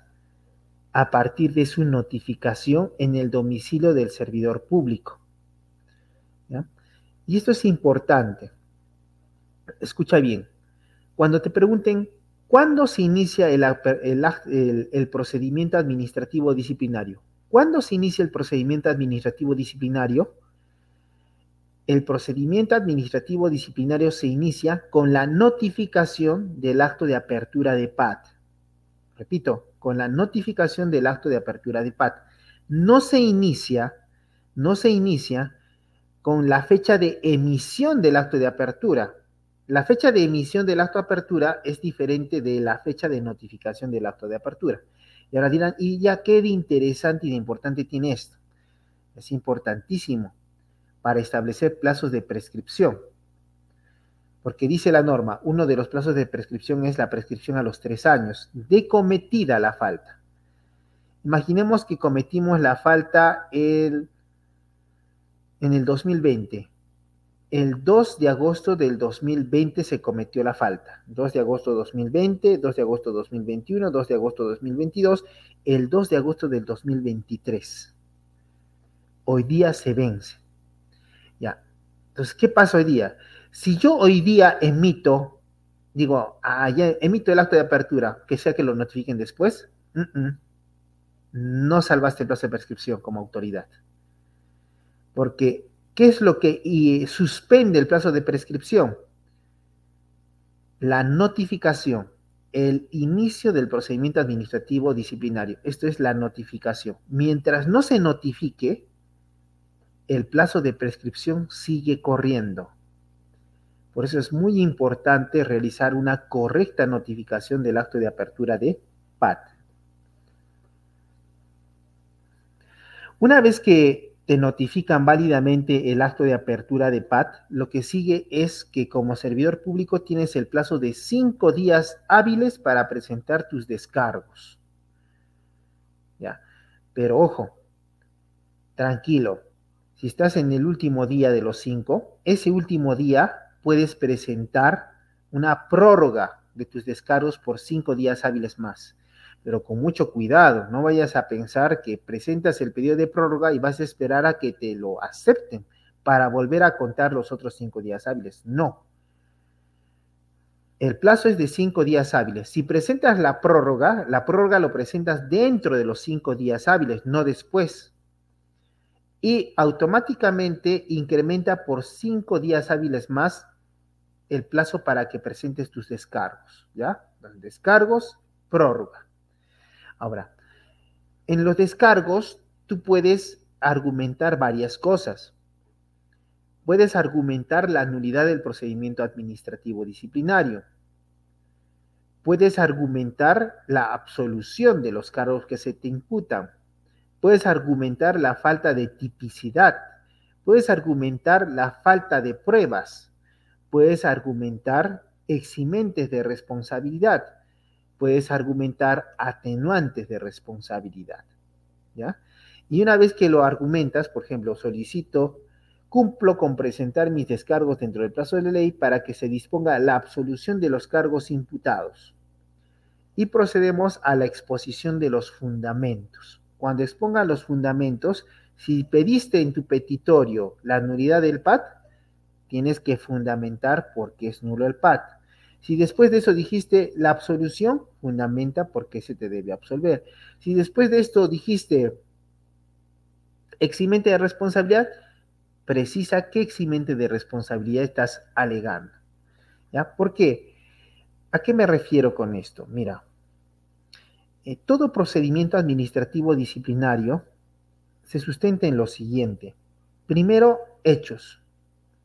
Después de hechos, pruebas, lo que da lugar a hechos probados. Ahora, después de que tienes hechos probados, tipicidad. Debe encajar sin esfuerzo alguno en la descripción de una falta disciplinaria. Después de que ya ves que hay tipicidad, aplicas eximentes de responsabilidad que tienen que ver con la culpabilidad o la antijuricidad.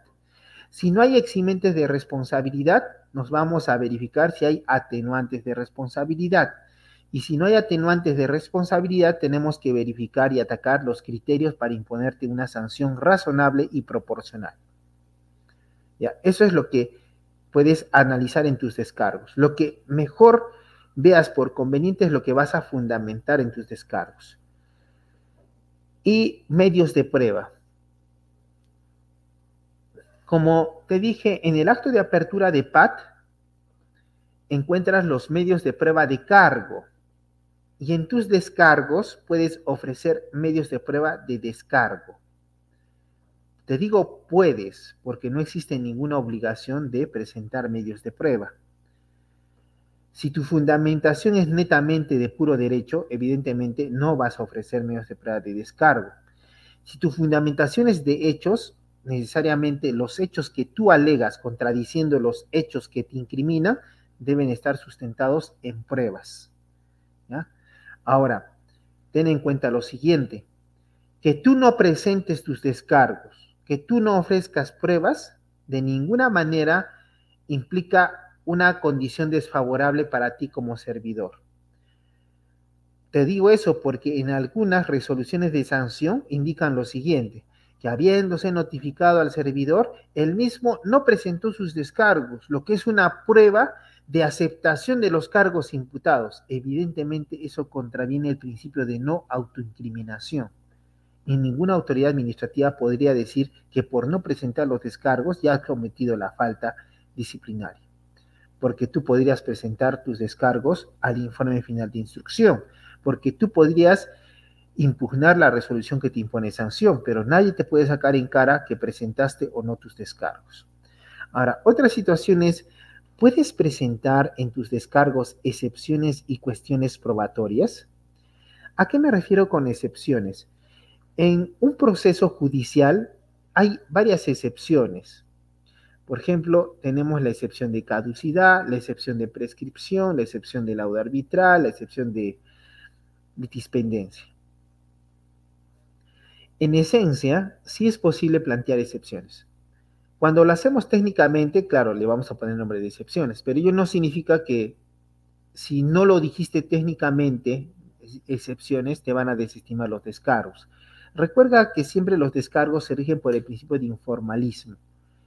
O sea, la forma como la hagas no, no, inter, no interesa. La autoridad debe verificar en sí qué es lo que quieres decir como administrado. ¿ya? Pero cuando digo acá excepciones, es cuando uno ya contrata un especialista. Entonces, el especialista lo que va a hacer, plantear, por ejemplo, y la más recurrente es la excepción de prescripción de la acción disciplinaria. Entonces, ahí indicará, la falta se cometió en tal fecha y el proceso me fue notificado en tal fecha. Si sacamos la cuenta de tal fecha a tal fecha, ha pasado más de tres años y tres meses, por lo cual, conforme a la norma, el plazo para iniciar un proceso administrativo disciplinario es de tres años, por lo que ha operado la prescripción en el presente caso. Eso puedes hacer en tus mismos descargos. Pero también no te vas a estresar si no lo hiciste. Tampoco hay preclusión en el procedimiento administrativo disciplinario. Claro, hay un plazo para presentar los descargos, pero en cualquier momento, en cualquier momento tú puedes presentar alegaciones, puedes presentar medios de prueba, puedes plantear excepciones, puedes plantear cuestiones probatorias.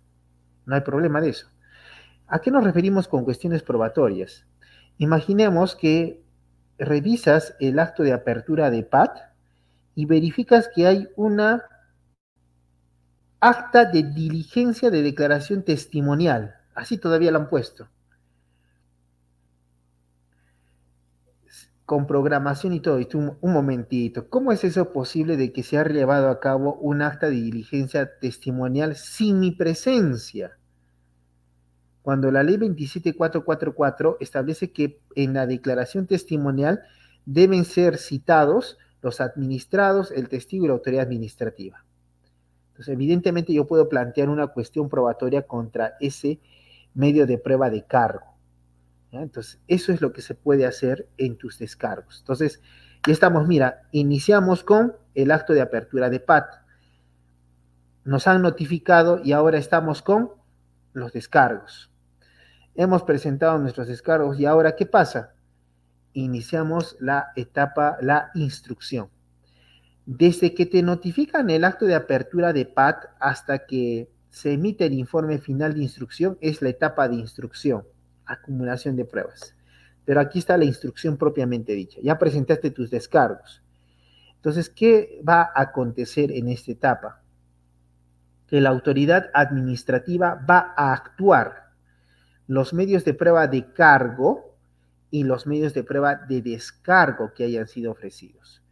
Si es que es un medio de prueba de descargo esencial para acreditar la falta de responsabilidad disciplinaria y el instructor no lo hace, ya se está afectando el debido proceso. Entonces, aquí es la actuación probatoria. Y cuando hablamos de actuación probatoria, nos referimos a todos los medios probatorios que son posibles. Hay libertad probatoria. Esto significa que puedes ofrecer documentos, puedes ofrecer testigos, Puedes ofrecer declaraciones de parte, puedes ofrecer pericias, puedes eh, ofrecer inspecciones. Adicionalmente a eso puedes ofrecer dentro de las inspecciones la reconstrucción de los hechos.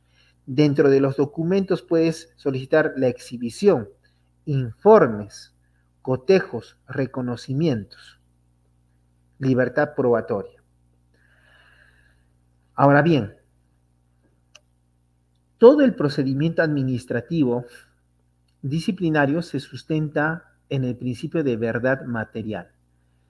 Por este principio de verdad material, la autoridad que instruye eh, está encargada de buscar la verdad sustancial, no una verdad procesal.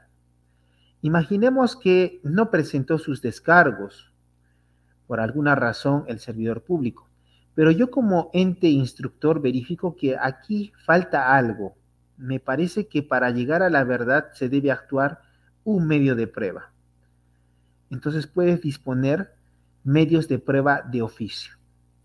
Esta es una situación también importante, porque a veces estás tú tranquilo, sentado en la oficina, y de repente viene tu cliente y dice, doctor, mire lo que ha hecho, el órgano instructor ha pedido medios de prueba de oficio, eso no se puede hacer. Eso es falso. El órgano instructor, basado en el principio de verdad material, es que busca la verdad sustancial y no la procesal, puede disponer la actuación de medios de prueba de oficio. Ya, sí puede. El problema está en que disponiendo la actuación de medios de prueba de oficio, en su actuación no te cita. Por ejemplo, dice, se dispone el medio de prueba de oficio consistente en la declaración testimonial de. ¿Ya? Si, no te avisan, cita, participa el testigo, normal hacen todo y hacen un acta.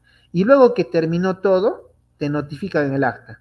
Se le comunica que se ha procedido a realizar una diligencia de testimonial. No está mal que la autoridad instructora disponga la actuación de un medio de, de prueba de oficio. Lo que está mal es no permitir la participación del servidor público en la actuación de ese medio de prueba. Y en ese caso lo que se genera es lo que ves en la pantalla, prueba irregular, porque en su obtención no se ha observado las etapas correspondientes. Ahora también en el procedimiento administrativo disciplinario puedes alegar prueba prohibida. Imagínate que se refiere a un WhatsApp que enviaste, ¿ya? Pero no sabemos cómo lo interceptó un tercero, que no es el, el, el receptor ni es el emisor. Y ese tercero es el que está presentando eso como medio de prueba de cargo. Evidentemente se está violando el derecho fundamental a la intimidad. Y ese medio de prueba de WhatsApp es prueba prohibida que no serviría para fundamentar una sanción disciplinaria. Si quiere fundamentar, no puede sustentarse en ese WhatsApp. Tendrá que buscar otros medios de prueba que acrediten por indicios lo que está aconteciendo. Pero no puede permitirse la prueba irregular o la prueba prohibida. Una vez que ya actuaste todos los medios de prueba de cargo, de descargo, tal vez ofreciste medios de prueba de oficio, Ah, eh, otra situación adicional. Eh, como servidor, imaginemos que de repente encuentras un medio de prueba. No lo tenías al momento de tus descargos. Entonces tú puedes presentar un medio de prueba extemporáneo. Y la autoridad administrativa, en base al principio de verdad material, evalúa y es sustancial, debe admitirlo a trámite y actuarlo debidamente. Entonces también es posible los medios de prueba extemporáneos. Pero una vez que has actuado todos los medios de prueba, lo que el órgano de instrucción va a realizar es un informe final de instrucción. En ese informe final de instrucción, lo que va a, realizar es un análisis de los medios de prueba de cargo y los medios de prueba de descargo, los medios de prueba de oficio y los medios de prueba eh, extemporáneos que han podido ser parte en la etapa de instrucción. Entonces ese informe final se emite. Con la emisión de este informe final y su remisión al órgano sancionador, culmina la etapa de instrucción y con la recepción del informe final de instrucción por parte del órgano de decisión, se inicia la etapa de sanción. Y nos vamos a la etapa de sanción. Mira, Emite el informe final de instrucción el órgano de instrucción y este remite el informe final con todo el expediente al órgano que sanciona. El órgano que sanciona recepciona el expediente con el informe final de instrucción. Entonces, ¿qué es lo primero que hace el órgano sancionador?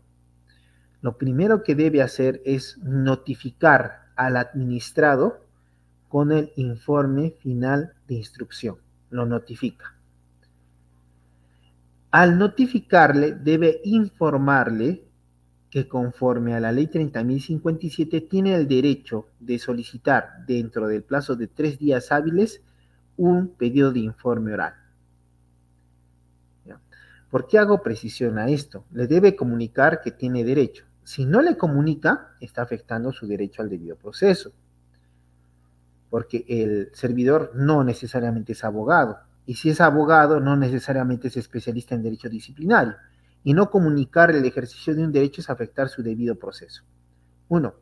Dos, hay entidades públicas que te notifican el informe oral y, y al eh, notificado el informe oral te dicen, se le comunica que el día 8 de agosto del 2023 se procederá a realizar la vista de la causa de informe oral a horas 9 de la mañana. Uno dice, oye, un momentito, ¿no que era mi derecho? Si es mi derecho, no me pueden indicar que ya hay una fecha, porque ¿qué tal mi estrategia no es un informe oral? Entonces, no me pueden indicar eso. ¿Ya? Ahora mira, la ley 30.057, el reglamento y la versión actualizada de la directiva 002-2015 eh, solamente hablan de la notificación. Pero cuando vemos esto y vemos en el procedimiento administrativo sancionador previsto en la ley 27444, habla que cuando te notifican un informe final de instrucción, tienes el plazo de cinco días hábiles para presentar tus descargos a ese informe final. Y adicionalmente dice la ley del procedimiento administrativo general que ningún procedimiento especial puede establecer menos condiciones favorables que las que yo establezco como ley 27444. Cuando revisamos las normas, no está prohibido presentar eh, descargos al informe final de instrucción. Y por el principio de libertad que establece la Constitución, lo que no está prohibido está permitido, sí podríamos presentar dentro del plazo de cinco días no solamente nuestro pedido de informe oral, sino nuestros descargos al informe final de instrucción. Ahora, ojo, Aquí esto también es otro error, pero ya cometido por el servidor. Al servidor le notifican el informe final y al final él revisa la parte final. Se opina porque se imponga la sanción de destitución. Inmediatamente con su abogado, que no es especialista en el tema, interponen recurso de apelación, otro recurso de reconsideración. Eso va a ser declarado improcedente. ¿Por qué? Porque el informe final de instrucción solo contiene una opinión, no es un acto administrativo, es un acto de administración. Y si es un acto, un acto de administración, no es pasible de recursos administrativos. Claro, puedes pedir la nulidad del procedimiento si es que el informe final de instrucción tiene algún error, y eso lo haces valer en los descargos.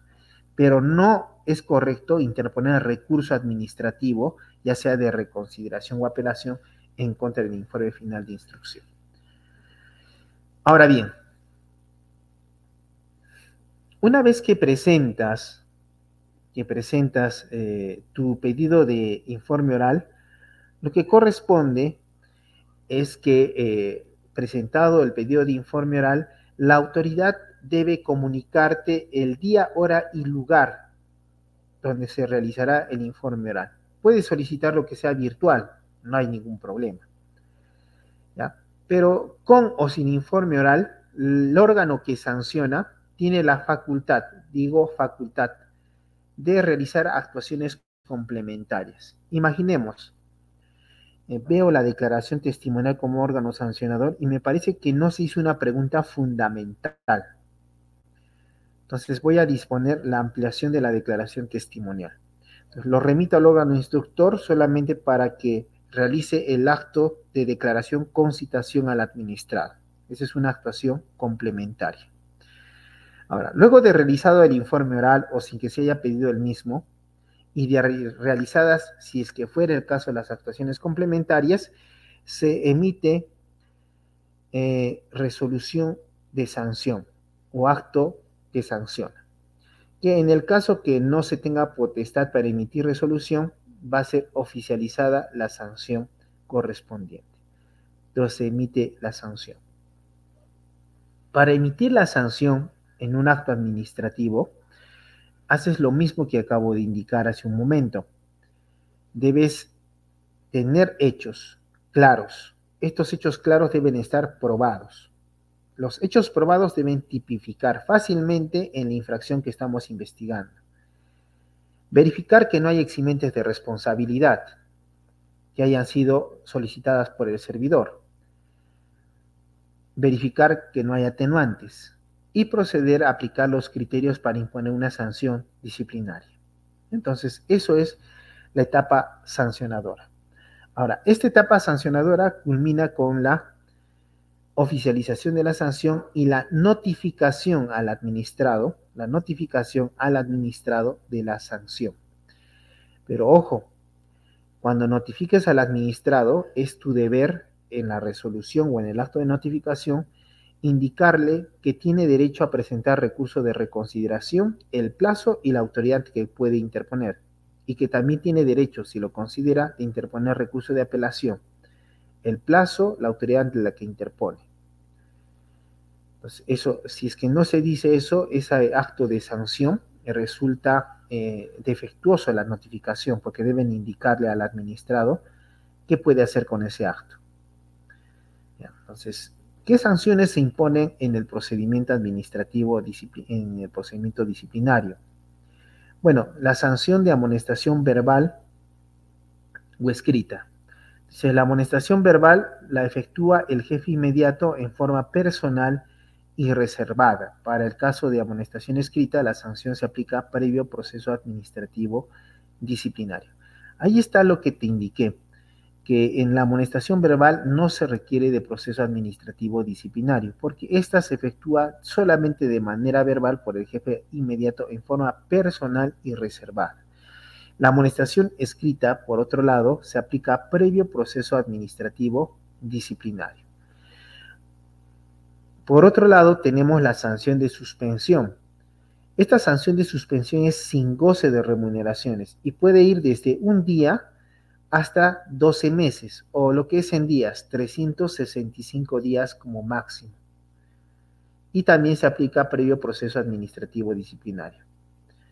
Dice, el número de días de suspensión es propuesto por el jefe inmediato y aprobado por el jefe de recursos humanos o quien haga sus veces, el cual puede modificar la sanción propuesta.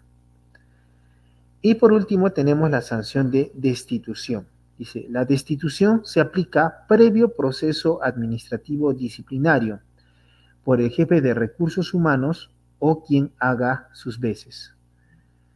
Es propuesta por el jefe de recursos humanos y aprobada por el titular de la entidad, el cual puede modificar la sanción propuesta. ¿A qué se refiere esto? Puede ser que el informe final de instrucción diga destitución y puede ser que el órgano de sanción recibido el informe final de instrucción considere que en este caso no opera la destitución, pero va a imponer una sanción de 12 meses de suspensión. Es posible, siempre y cuando haga la fundamentación debida. Una vez que acaba el procedimiento administrativo disciplinario, como has podido ver, el procedimiento administrativo disciplinario tiene una investigación preliminar que es facultativa de la administración pública. Se inicia con la notificación del acto de apertura de PAT. Notificado tiene ese plazo de cinco días, prorrogables por cinco días hábiles más para presentar tus descargos se realiza la actividad probatoria o instrucción, que culmina con la emisión de un informe final de instrucción por parte del órgano instructor que venía llevando a cabo el procedimiento administrativo disciplinario. El órgano de instrucción remite el informe final de instrucción con todo el expediente al órgano sancionador. El órgano sancionador inmediatamente emite, eh, notifica al administrado con el informe final de instrucción. Le comunica que tiene tres días para presentar su pedido de informe oral. Con o si, si es que lo pide, se fija día y hora y lugar. Si no lo pide, bueno, ya está listo para emitir resolución de sanción, salvo, salvo que considere necesario actuaciones complementarias. Si no, o con ellas, emite resolución de sanción. Entonces, te emiten la resolución de sanción. Puede ser también que te absuelvan, pero lo malo sería que nos, nos sancionen.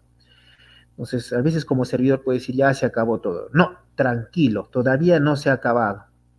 Todavía tenemos eh, la posibilidad de interponer recursos administrativos. Entonces, cuando te notifican la sanción, a partir del día siguiente tienes 15 días hábiles, 15 días hábiles para interponer recurso administrativo que tú consideres. Entonces, esto una vez que interpone ese recurso administrativo, se da inicio al procedimiento recursal. Ahora la pregunta es, ¿qué recursos administrativos puedo interponer en un PAT? Bueno, los recursos administrativos que puedes interponer en un PAT son dos, el recurso de reconsideración y el recurso de apelación. El recurso de reconsideración es facultativo, es decir, no es una obligación del administrado su interposición. Si él quiere, lo interpone, si no quiere, no lo interpone. Pero tiene dos características. Una, el recurso de reconsideración lo resuelve la misma autoridad que te impuso la sanción. Como es la misma autoridad que te impone la sanción quien resuelve tu reconsideración, la ley te exige que debes adjuntar o ofrecer nueva prueba debe ser una prueba que haga variar la decisión del órgano que sanciona para que éste reconsidere su decisión. Eso es el recurso de reconsideración. Ahora, si no tienes nueva prueba, entonces debes ya ir pensando que te van a declarar improcedente tu recurso de reconsideración. Ahora, escucha bien, eh, imaginemos que tú no quieres presentar reconsideración. Lo que sí debes presentar, y si se te pasa el plazo ya no vas a poder hacer nada, es el recurso de apelación, que también es 15 días hábiles de notificada la resolución que te impone sanción. Ahora, escucha bien. Imaginemos que tú presentaste reconsideración y te dicen improcedente la reconsideración. De declarada improcedente la reconsideración tienes 15 días hábiles para interponer la apelación. Si no interpones apelación, ya es acto firme, ya no puedes hacer nada, ya no hay amparo, o sea, no hay contencioso, se acabó eso, ya no hay nada que hacer, las reglas de juego son así. Ya, entonces, recurso de reconsideración, recurso de apelación. El recurso de apelación no te exige mayores requisitos, eh, pero si quieres saber en qué consiste o puede consistir este recurso, generalmente consiste en cuestiones de puro derecho. La inaplicación de una norma, la aplicación indebida de una norma, la interpretación errónea de una norma, ya sea procesal o material. Son cuestiones de puro derecho. O una interpretación distinta de pruebas. O sea, presentaste las pruebas y la autoridad, lejos de decir que con esas pruebas te absuelve, te impone la sanción. Pero cuando hacemos el recurso de apelación al servir, allí también te permiten que puedes ofrecer nueva prueba documental. Entonces, no vayas a pensar que en tu apelación no puedes ofrecer nueva prueba documental, sí la puedes ofrecer. Y así establece cuando, se cuando te dicen que puedes presentar un recurso de apelación. En la suspensión y en la destitución, tu recurso de apelación lo presentas ante la misma autoridad que te emite la sanción y esta autoridad tiene la obligación de elevar todo el expediente al servir. Ahora tú me puedes decir, no, yo quiero presentar al mismo servir. El problema va a ser que cuando lo presentes, servir va a decir, lo voy a devolver a la entidad pública para que proceda a remitir todo el expediente. Entonces, va a haber también un retraso por gusto. No te olvides que cuando hagas tu recurso de apelación, adjuntar la constancia de habilitación del abogado, porque este recurso de apelación te exige firma de abogado, y también domicilio procesal de abogado. Y también no te vas a olvidar de llenar un formato 1. Pones ahí formato 1, recurso de apelación en Google y te sale el formato 1. Es algo simple, eso tienes que adjuntar. Si no adjuntas, es posible que te van a declarar inadmisible el recurso de, de apelación y van a disponer que presentes esos documentos. Si no lo presentas, puede caer tu recurso de apelación. Ah, ahora, como te dije, eh, si es que en el caso de que presentes en la amonestación escrita tu recurso de apelación, esta es resuelta por el jefe de recursos humanos. En el caso que presentes recurso de apelación en la suspensión eh, que impone sanción el jefe de recursos humanos, la apelación la resuelve el Tribunal del Servicio Civil.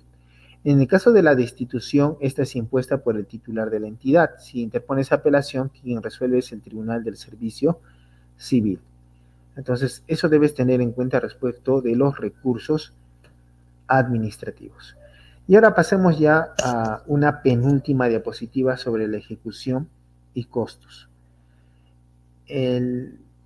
una vez que te notifican tu sanción, a partir del día siguiente ya tiene eficacia la sanción de amonestación escrita, suspensión o destitución. ¿Ya? Porque esto es de ejecución inmediata. Te quiero precisar que en el procedimiento administrativo disciplinario, aunque parezca duro, aun cuando estés dentro del plazo para apelar o reconsiderar, o hayas presentado tu apelación y esta no se resuelva, igual se va a producir la ejecución de la sanción. Y es posible inclusive que si es suspensión y destitución, inmediatamente salga en el registro nacional de sanciones de los servidores públicos, con lo cual se te impide prestar servicios en la administración pública. Es algo duro, pero así se da. Eh, te dicen que puedes presentar medida cautelar administrativa al Tribunal de Servicio Civil, pero generalmente por la carga no atiende las medidas cautelares administrativas. Si quieres irte a una medida cautelar judicial antes del proceso, corres el riesgo que te concedan, pero te diga, todavía no has agotado la vía, está pendiente tu recurso de apelación, ¿verdad? Improcedente y se cae tu medida cautelar. Eh, en este caso, algunas autoridades también eh, preguntaron al servir, ¿y debo hacer algún acto adicional? Por ejemplo, emitir una resolución teniendo que es un acto firme voy a ejecutar. No, inmediatamente le notifico, al día siguiente ya lo retiro de registro de asistencia. Que entrega a su policía lo que quiera, no nos afecta en nada porque la ejecución de la sanción no requiere de actos adicionales. Una situación interesante es de que si es que te vas al Tribunal del Servicio Civil y el Tribunal del Servicio Civil declara fundado tu recurso de apelación, puedes pedir costos, costos procesales, es decir, puedes pedir los honorarios del abogado. Y este, si es destitución o suspensión, va a salir en el Registro Nacional de, de Sanciones de los Servidores Públicos. Entonces es un poco te va a limitar en tu prestación de servicios en el sector público. Ahora, si es que el Tribunal del Servicio Civil te emite resolución, inmediatamente este, lo único que te queda contra la resolución del Tribunal del Servicio Civil es iniciar un proceso contencioso administrativo laboral ante un juez especializado de trabajo, donde puedes presentar una medida cautelar judicial. Y aquí puedes ver ya finalizando las etapas del PAP el acto de apertura del procedimiento disciplinario, la notificación del acto de apertura, descargo cinco días, actuación probatoria, informe final de instrucción, notificación del informe final al, administrado, solicitud de informe oral, se da el informe oral, actuaciones complementarias, resolución que absuelve o impone sanción, recurso de reconsideración y el recurso de apelación. La resolución al recurso de apelación agota la vía administrativa y ya puedes irte a un contencioso administrativo laboral. Con esto culminamos nuestra exposición sobre nuestro tema del procedimiento administrativo sanción, eh, disciplinario.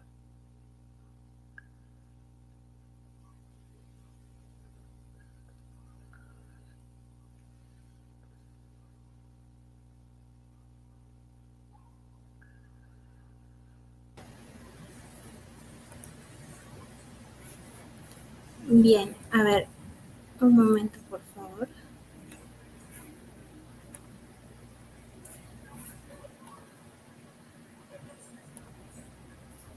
Ya, listo. Ya, para finalizar ya nos compete último es desarrollar las preguntas que nos han ido dejando los participantes. Así que vamos a ir respondiéndolas.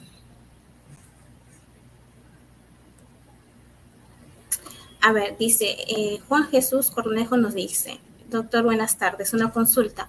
¿Un secretario técnico, eh, PAT, puede ejercer funciones bajo la modalidad de locación de servicios? No. Por informes del Servir, un secretario PAT debe ser contratado a través de un régimen laboral. Un prestador de servicios por locación no puede ejercer el cargo de secretario técnico. Ok. A ver, continuamos con la segunda pregunta. Amalia Valles nos dice, doctor, una consulta. ¿El asesor legal de la entidad cargo de confianza puede ser designada como secretaria técnica PAT, estoy PAT, como adición a sus funciones? Sí, la norma permite que cualquier eh, servidor público se le puede encargar en adición a sus funciones las funciones de secretario técnico.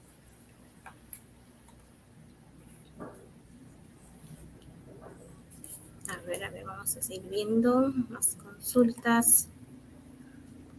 Goyo Román Cáceres nos dice, un poco aprovechando, un ejecutor coactivo puede asumir cargo de confianza y cargo de secretario técnico. No, en el caso del ejecutor coactivo, él es este, conforme a la, a la ley del procedimiento de ejecución coactiva, él realiza una labor exclusiva y a tiempo completo. Él no podría ejercer adicionalmente funciones de secretario técnico. Y además, él no es de confianza. Generalmente son designados, pero se entiende que son o nombrados, son permanentes, son estables. A ver. Seguimos. Dice Mario Lunas nos dice, el jefe del jefe inmediato puede ser el órgano instructor. ¿Qué ocurre en este caso? ¿Queda sin efecto la sanción? El jefe del jefe inmediato puede ser el órgano instructor. ¿Qué ocurre en este caso? ¿Queda sin efecto la sanción? Em, mira, cuando habla de jefe inmediato, Primero se establece el cargo del servidor público al que vamos a sancionar. Después de eso revisamos en los documentos de gestión y verificamos quién es su superior. A ese le llamamos jefe inmediato. Y ese jefe inmediato es el que instruye. Entonces, el jefe del jefe inmediato, bueno, no estaría bien eh, formulada la pregunta. Pero si es que habría algún problema de falta de competencia, bueno, es, quedaría sin efecto la sanción por falta de competencia. Muy bien, a ver, otro más nos dice. Wilmer en Santillán nos dice, en el caso de la abstención, ¿quién lo solicita y quién resuelve esta? ¿A quién designan como parte del PAT para conseguir con, proseguir con el trámite? La abstención se presenta ante el superior de quien viene instruyendo o sancionando. Este resuelve si es fundada la abstención, establece qué funcionario va a continuar con el caso. Muy bien, ya las últimas preguntas nos dice, John Paul eh, nos dice, la secretaria técnica puede dar inicio del PAT y comunicar al jefe inmediato, instructor del servicio para emitir el descargo este acto se puede realizar sin que tenga conocimiento de la Oficina de Recursos Humanos? Sí, efectivamente, el secretario técnico es autónomo, no depende de ningún otro órgano. Él solamente comunica al jefe inmediato, el jefe inmediato puede abrir el proceso administrativo disciplinario. A ver, nos vuelven a preguntar, una vez más, ¿el ejecutor coactivo puede asumir un cargo de confianza estando sus funciones a tiempo completo e indelejable, por ejemplo? No, no puede asumir. A ver, y ya con esto ya estamos culminando. Dice, buenas noches. Si un trabajador CAS continúa sin cumplir sus funciones dadas en su contrato, a pesar de haber tenido ya un PAT, ¿qué procedería? Se le inicia un nuevo PAT y se le impone una sanción teniendo en cuenta la reiterancia de la falta que está cometiendo. Y ya si le impusieron amonestación o suspensión, ya se puede proceder a imponerle la destitución. De acuerdo, entonces esas serían las últimas preguntas. Ya con esto estamos finalizando. No sé, eh, doctor, si desea comentar algo ya para culminar. Bueno, como ustedes han podido observar, el derecho disciplinario en el Perú se sustenta en el procedimiento administrativo disciplinario. Por lo tanto, lo que ustedes tienen que verificar es siempre el debido proceso en estos procedimientos administrativos disciplinarios. Eso sería todo. Muchas gracias. Muchas gracias a usted, estimada, y muy buenas noches. Hasta otra oportunidad. Muchas gracias. Muy bien, con todos los